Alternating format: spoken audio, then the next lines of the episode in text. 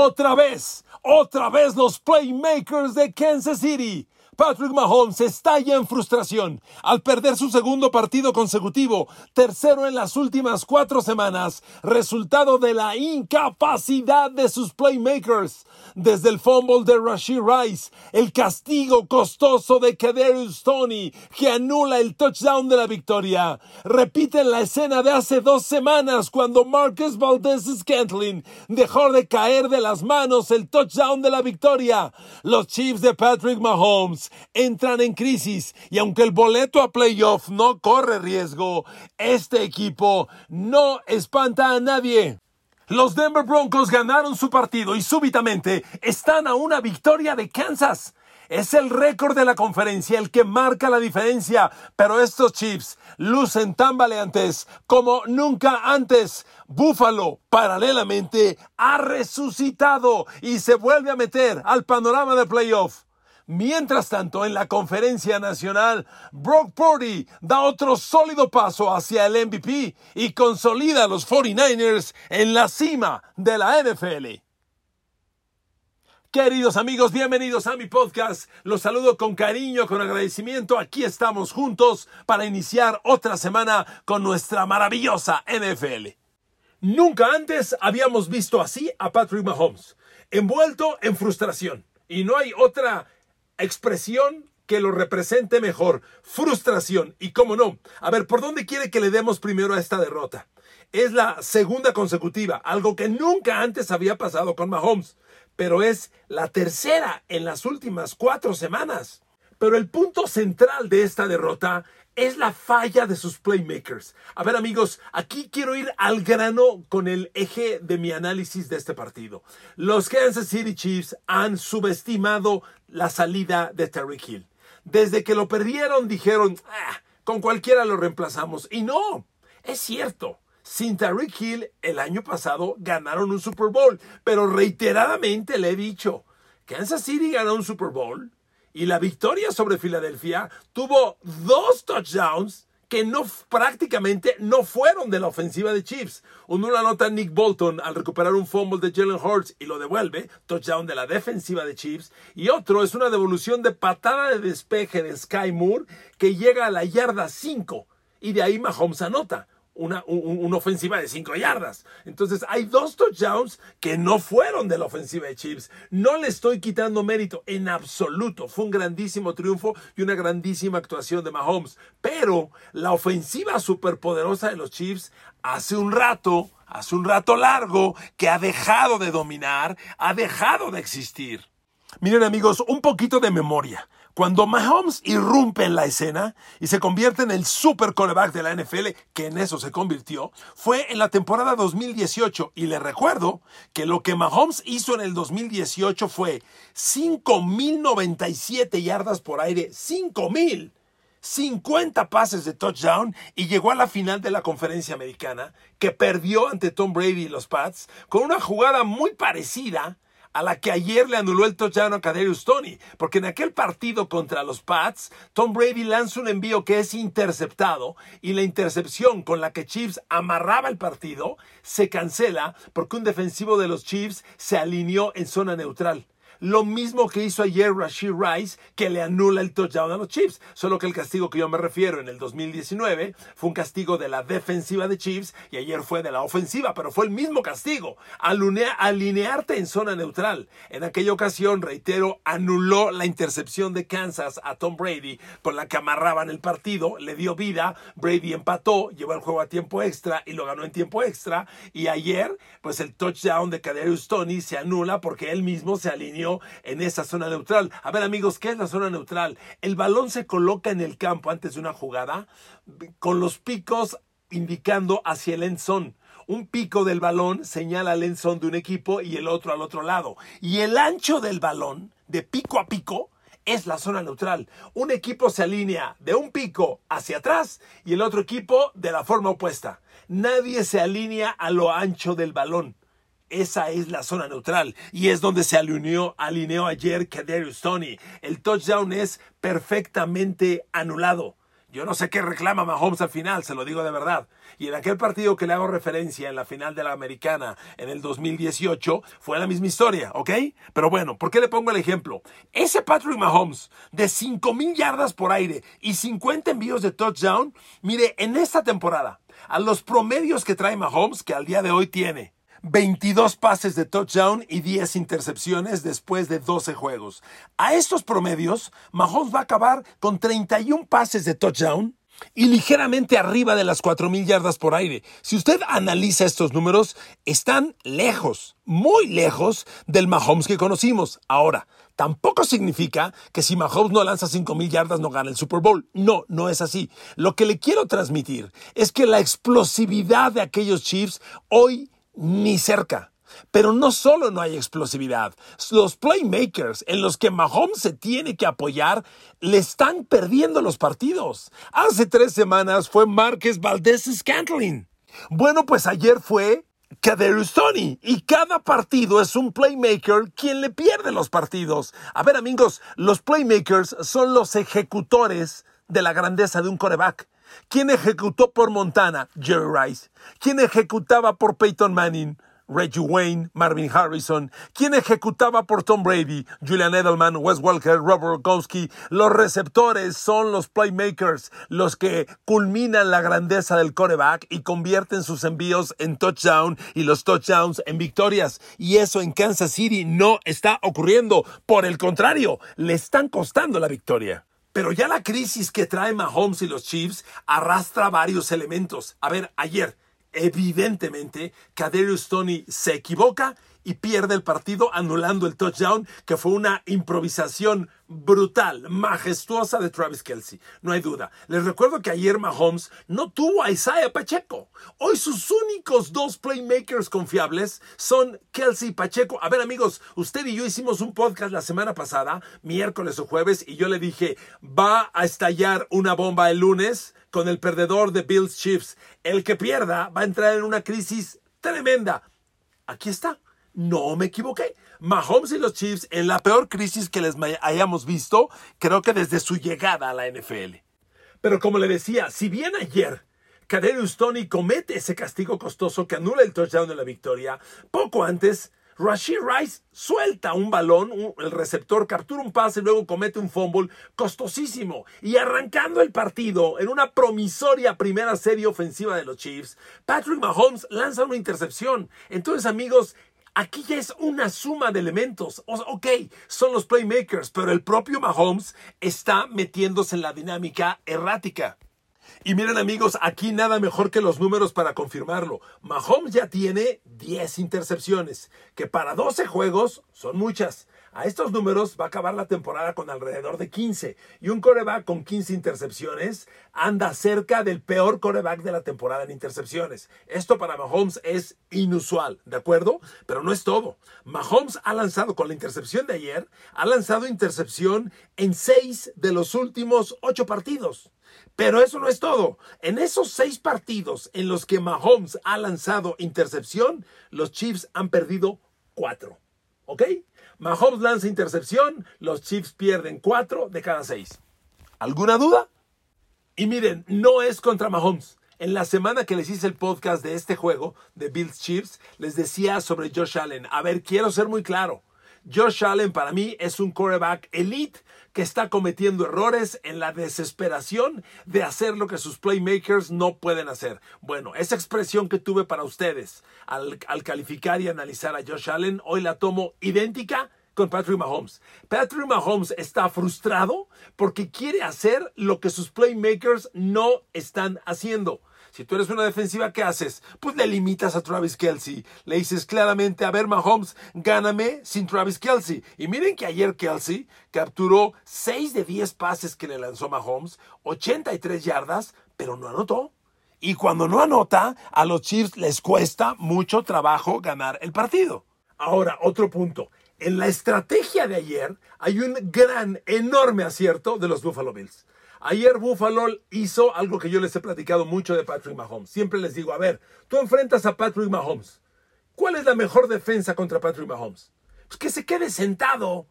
tengo que dominar la posesión del balón para que Mahomes no esté en el campo. Bueno, el partido ayer tuvo 60 minutos efectivos, ¿verdad? Como cualquier juego. ¿Sabe cuántos minutos tuvo el balón Búfalo? 35.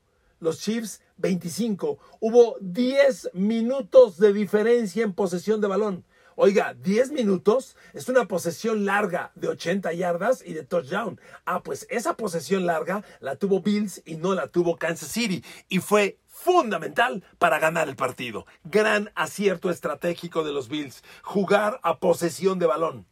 Y esto lo ganaron en gran medida a base de correr el balón. Los Buffalo Bills corrieron 28 veces el balón para generar 118 yardas. Miren, aquí yo me pregunto, ¿qué pasó con los Chiefs?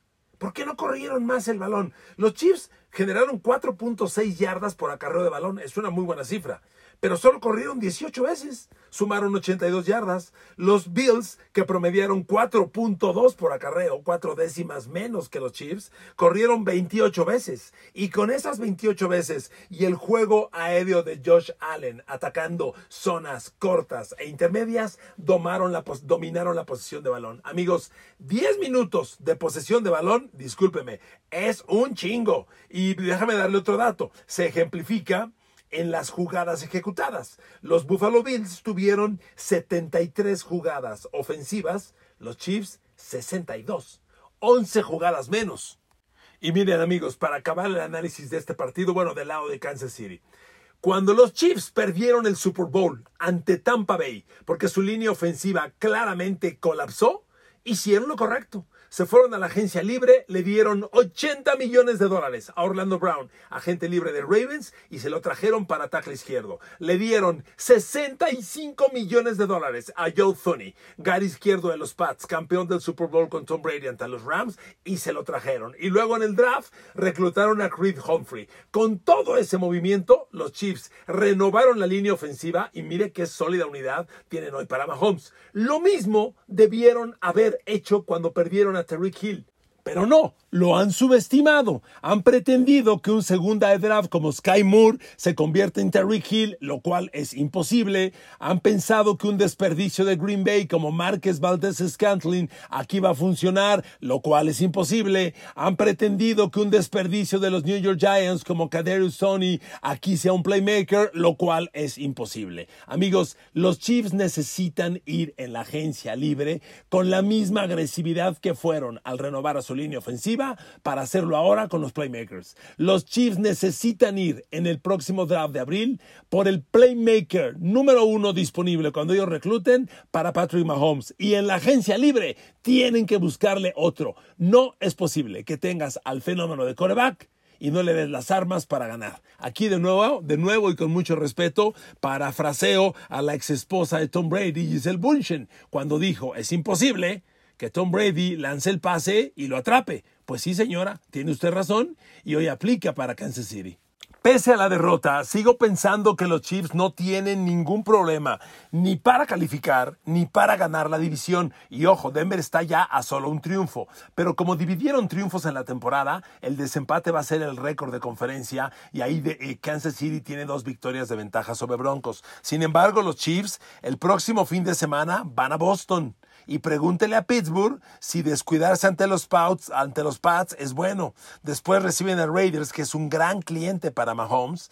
Recibe a Cincinnati, que ha resucitado con Jake Browning de quarterback. Y visita a los Chargers para cerrar temporada. Chargers que ayer perdieron al quarterback Justin Herbert por un dedo fracturado en la mano pasadora.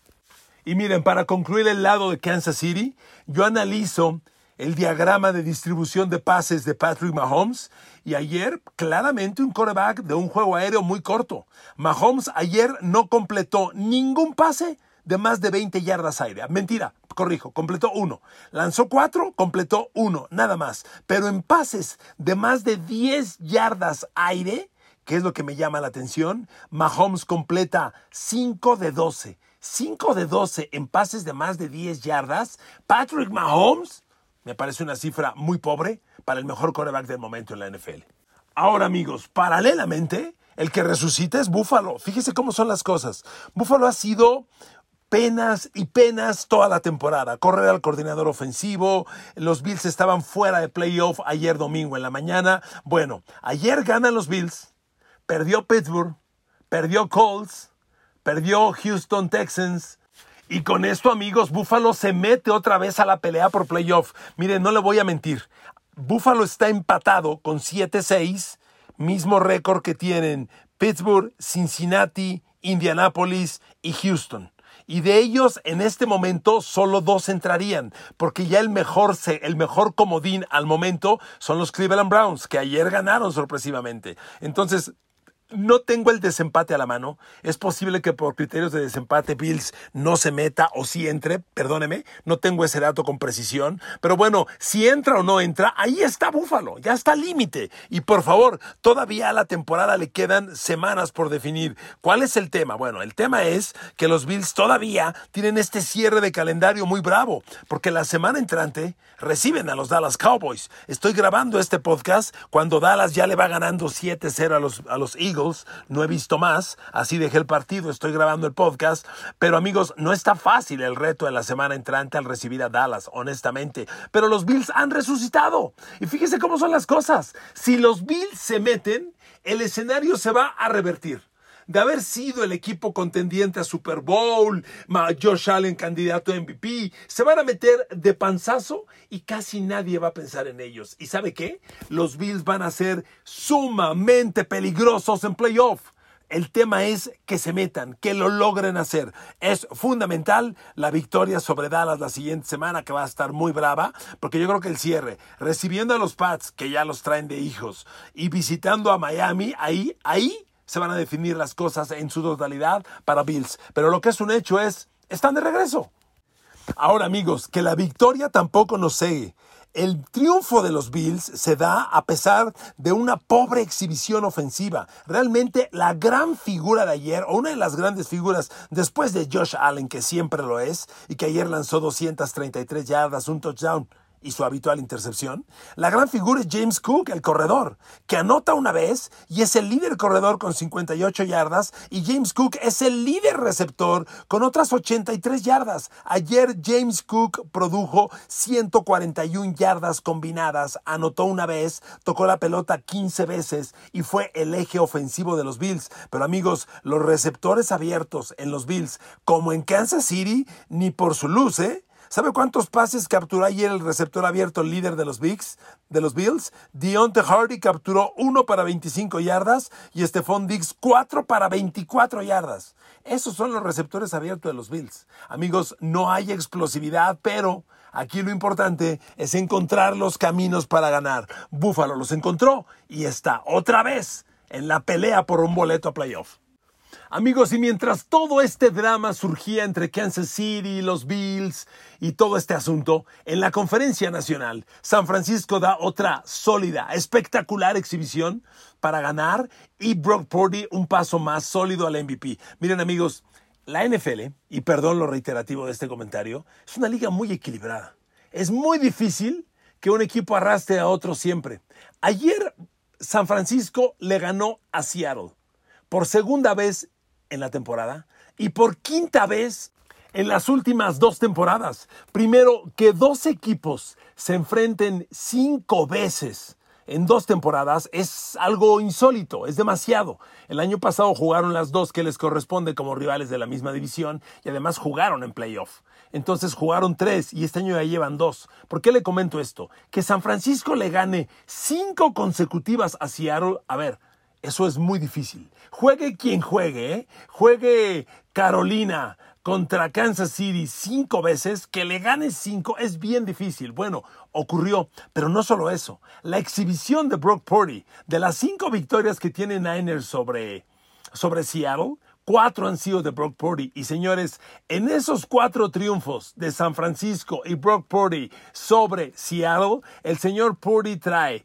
ocho pases de touchdown, dos intercepciones. Amigos, a Seattle lo dirige Pete Carroll, le recuerdo yo, uno de los grandes genios defensivos que tiene la NFL.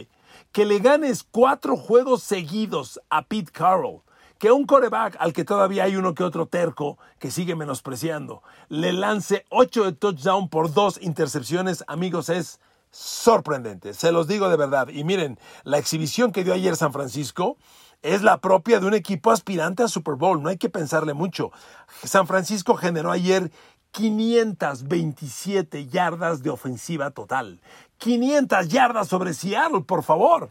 Los números aéreos de Brock Purdy son verdaderamente fabulosos. Ayer tuvo su mejor partido en yardaje aéreo. Lanzó 368 yardas. El señor Purdy ha lanzado 23 pases de touchdown en la temporada por 6 intercepciones. Su balance touchdown-intercepciones es 4 a 1. Es casi 4 a 1. Le falta uno de touchdown para hacerlo así. Es brutalmente bueno.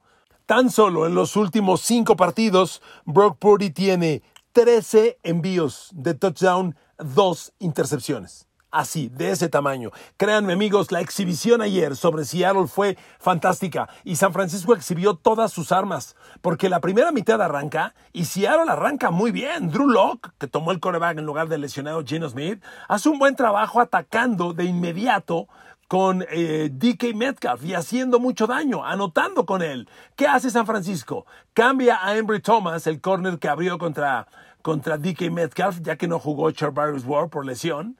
Cambia a Embry Thomas, pone a The Mother del Noah en contra de DK Metcalf y lo blanquean. Todo el segundo medio, DK Metcalf no tocó el balón. La potencia defensiva fue espectacular. Eric Armstead ausente, pero la línea frontal defensiva aplicando consistente presión al coreback. Amigos, los Niners ayer confirmaron una vez más que son el mejor equipo de la conferencia nacional, el mejor equipo de la NFL y el obvio favorito al Super Bowl. Y Brock Purdy dio otro paso sólido, consistente, rumbo al MVP. Terminamos así este podcast para abrir semana. Los quiero mucho. Gracias por sus atenciones. Les mando un abrazo con cariño y que tengan un gran inicio de semana.